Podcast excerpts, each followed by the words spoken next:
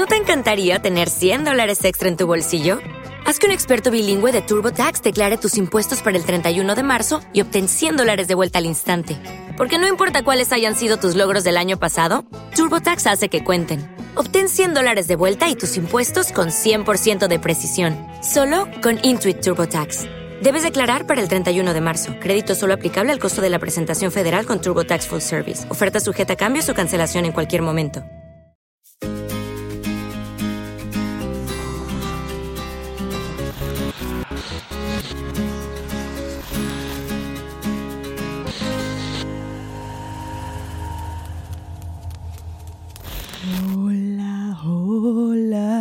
Chicos, ¿cómo están?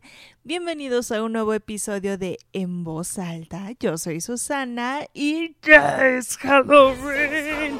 Ahora sí, no solamente es octubre y que para mí es, es, es octubre y que para mí es Halloween todo octubre, no, ya es Halloween. Hoy literalmente el día que esto va a estar arriba porque hoy que lo estoy grabando no es Halloween.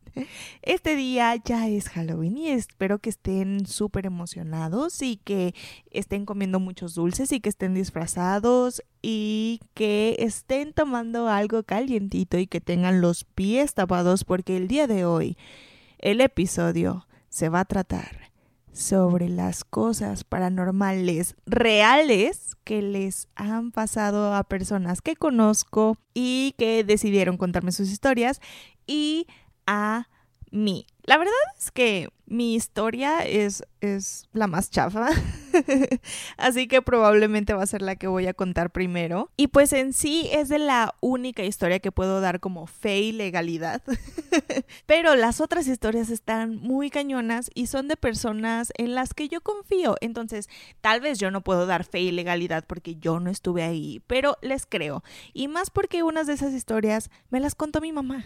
Y yo no puedo no creerle a mi mamá, así como mi papá me cuenta mil historias de ovnis. Si escuchan eso en el fondo es Nina, mi gatita, que justo ahorita decidió ponerse a jugar con su juguete más ruidoso. Eh, así que no se espanten y no son, Dios mío. Bueno, anyways.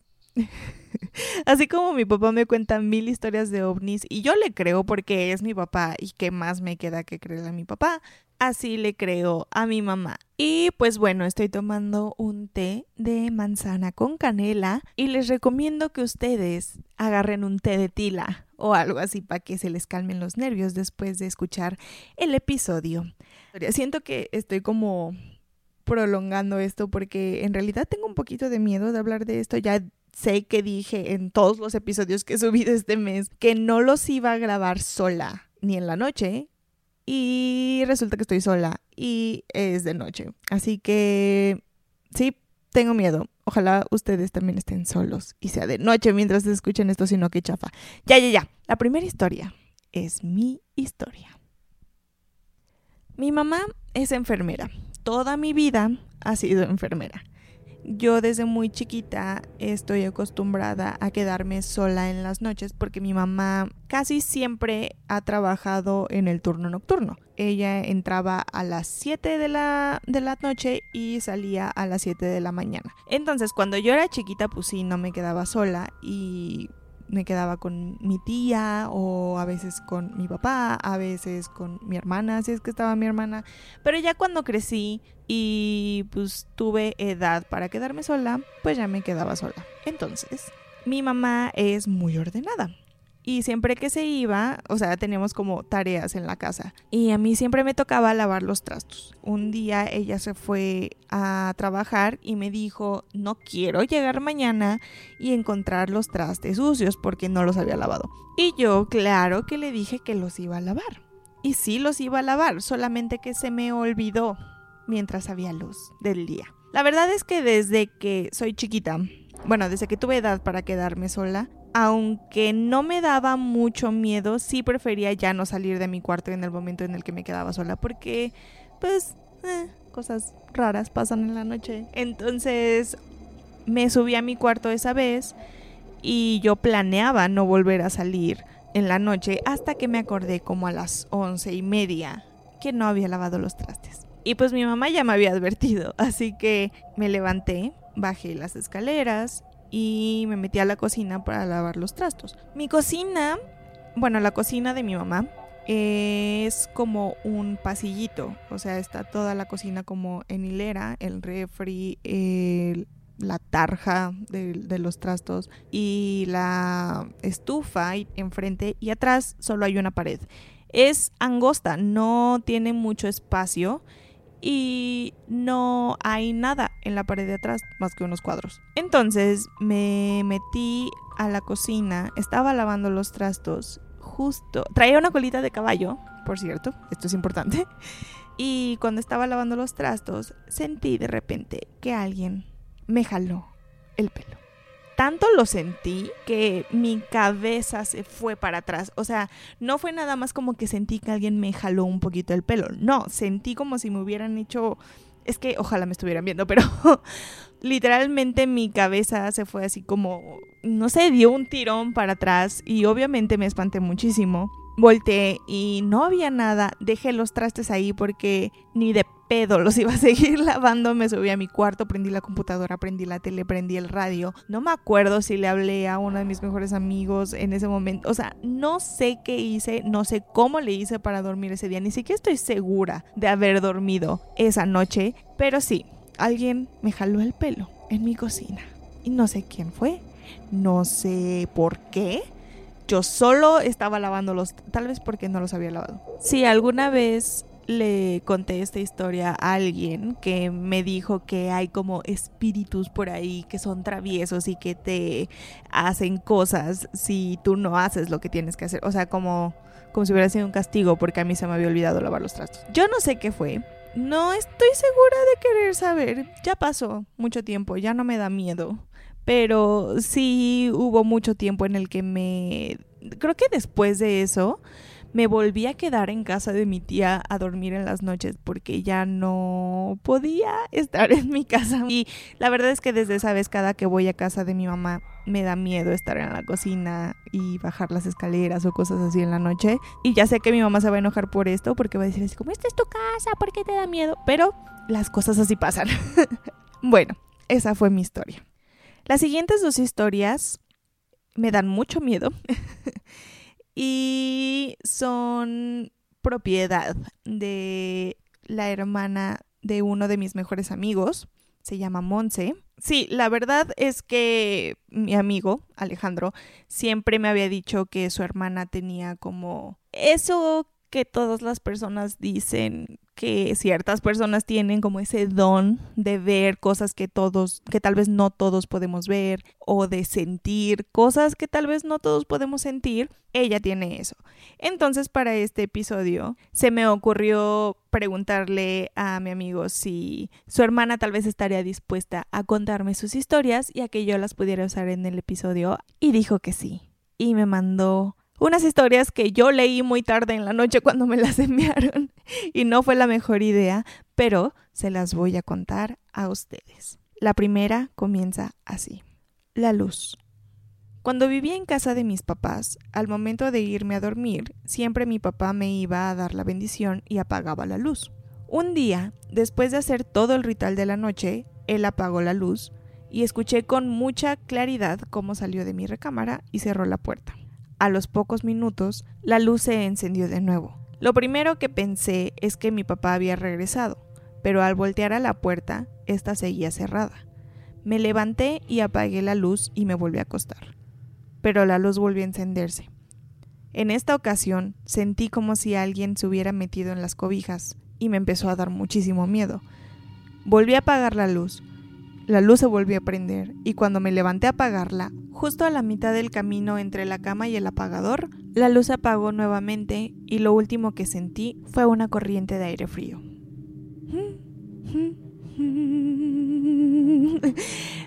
Cuando la leí, lo primero que pensé fue como, ¿qué coraje? Por no decirlo de otra manera, qué coraje de ella de levantarse dos veces a volver a apagar la luz después de que había sentido eso en las... No, No, no, no, no, no, no, no, no, no, no. Me dieron los escalofríos. Voy a leer la que sigue. Mi nombre. Un día llegué a la oficina un par de horas antes del horario regular de entrada. Estaba en mi oficina trabajando y mi asistente llegó temprano también para ayudarme a preparar unos documentos. De pronto, escuchaba como un susurro, pero como estaba muy concentrada no presté mucha atención. Hasta que entró mi asistente y me dijo, Mande, ¿me llamabas?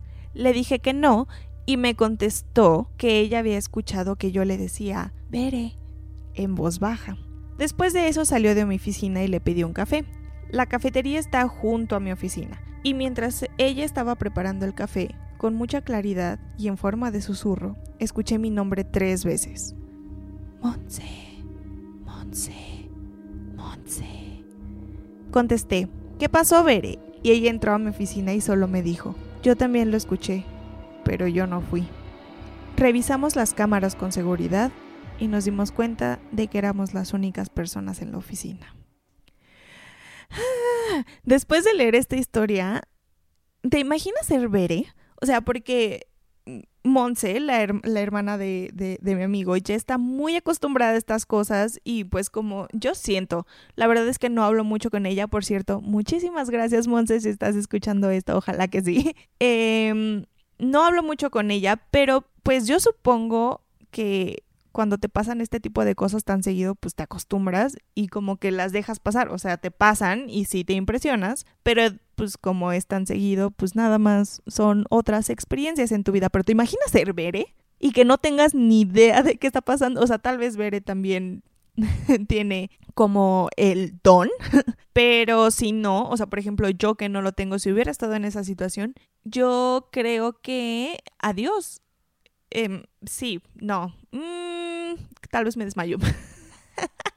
La siguiente historia es de un amigo que se llama Oscar. En Instagram está como Oscar Pacha MX y fue súper amable de enviarme esta historia para usarla en el podcast. Y yo fui súper tonta de leerla a las 3 de la mañana. Pero, de todas formas, su historia va así. Me pasó con unos amigos hace unas semanas. Nos fuimos a San Luis a un evento y nos quedamos en un Airbnb. Todo bien, el depa muy bonito y todo, pero desde que llegamos y dejamos las maletas, sentíamos que alguien nos veía o que algo nos acompañaba. No le dimos mucha importancia. Siguió el día y por la noche pedimos pizza y nos pusimos a ver una serie porque al día siguiente teníamos que madrugar. Ya en la madrugada, como a las 2 o 3, claro que eran como las 2 o 3 de la madrugada, Escuchamos los dos unos pasos afuera del cuarto, justo en la salita y el comedor que había. Pensamos que habían sido los vecinos de arriba y no le dimos mucha importancia. Y en eso, los dos claritito escuchamos cómo se abría la llave del agua de la cocina. Nos paramos y cuando llegamos a la cocina la llave estaba abierta y una de las puertas de la gaveta de arriba estaba abierta también. Cerramos la llave y la puertita, apagamos la luz y cuando ya nos íbamos a meter al cuarto, clarito escuchamos cómo movían la silla del comedor. Nos metimos en chinga al cuarto. Cerramos la puerta y ya no salimos para nada. Eso fue la primera noche. Ya en la segunda, un amigo nos alcanzó y se quedó en la sala a dormir. Ya en la noche de nuevo, escuché que abrían la puerta de nuestro cuarto. Pensé que era mi otro amigo que se había quedado en la sala, y así, con los ojos cerrados, le pregunté que si todo bien. No recibí respuesta, pero estaba escuchando cómo respiraba. Cuando volteo, alcancé a ver una sombra cerrando la puerta del cuarto. Pensé que era ese güey y le dije, ¿qué pedo? Y madres, azotó la puerta. Y del madrazo nos sacamos de pedo mi otro compa, con quien compartía el cuarto, y yo. Salimos y vimos al güey plácidamente dormido en el sillón, tapado y todo. Lo despertamos y le dijimos lo que había sucedido y él nos dijo que él jamás había parado y que siempre había estado dormido. Ay amigos, yo no sé quién me manda a estar grabando estas cosas en estos momentos de la noche. Aparte, hoy voy, estoy, estoy, estoy sola, voy a dormir sola, solo con mi gato y creo que la voy a dejar dormir conmigo esta noche porque yo pensé que no me iba a dar tanto miedo. Es que, here's the thing. Yo me siento muy gallita de repente y luego no, luego me da mucho miedo. Esperemos que en la noche pueda dormir.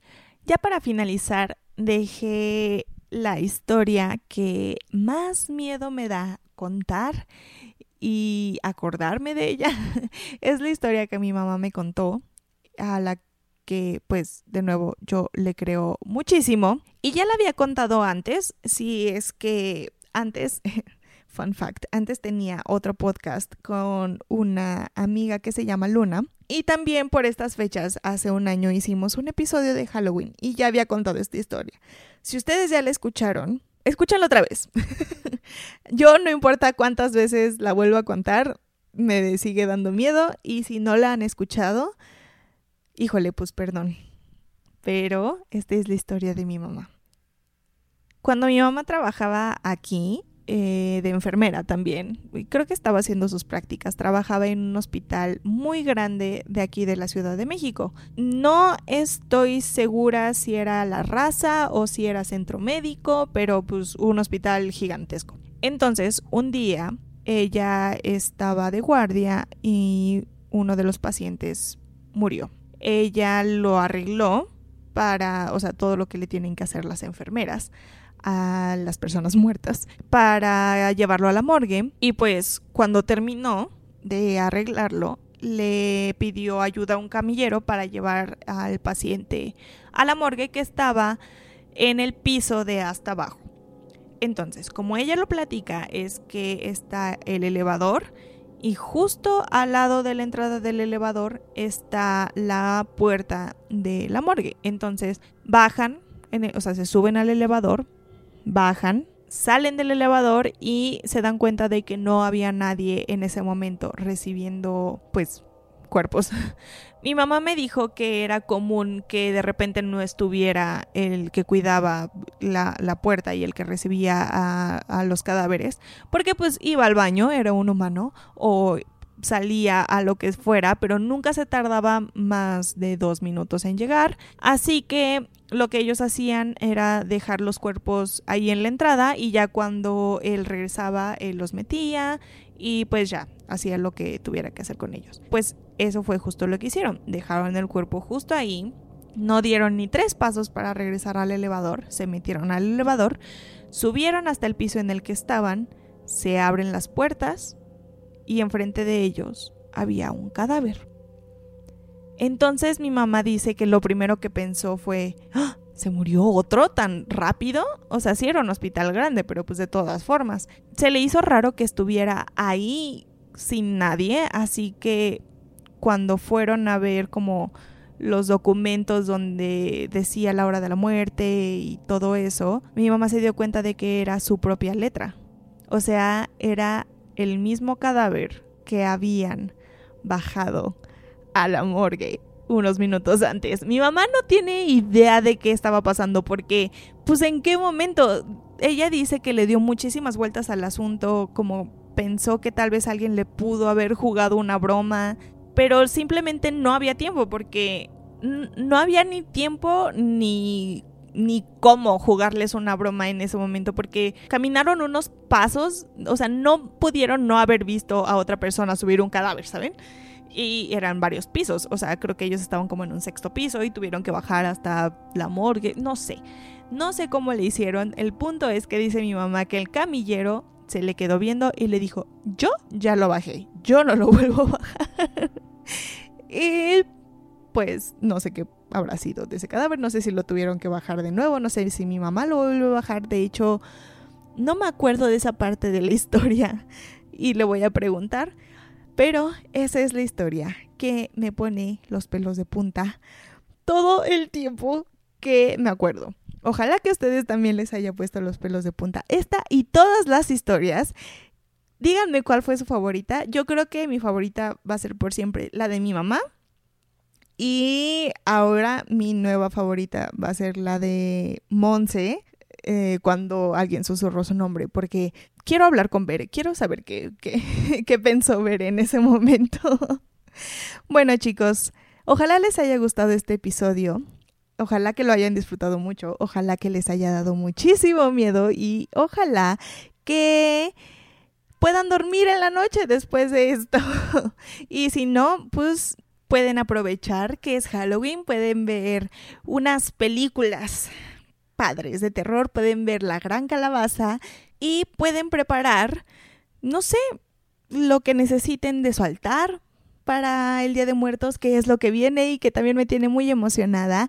Y por cierto, hablando de Día de Muertos, les tengo una sorpresa. Bueno, una sorpresa, o sea, para mí es una sorpresa, no es como que, ajá, sí, o sea, nada más. Va a ser otro episodio del podcast, porque ya que me encantan estas fechas, decidí que iba a ser un episodio extra esta semana. Así que el día de mañana o pasado mañana, estén atentos porque va a salir un nuevo episodio con mis leyendas mexicanas favoritas de terror, claramente. Ya me voy a callar otra vez porque siempre estoy hablando un montón al final. Muchas gracias por escuchar el episodio del día de hoy. Ojalá que lo hayan disfrutado muchísimo.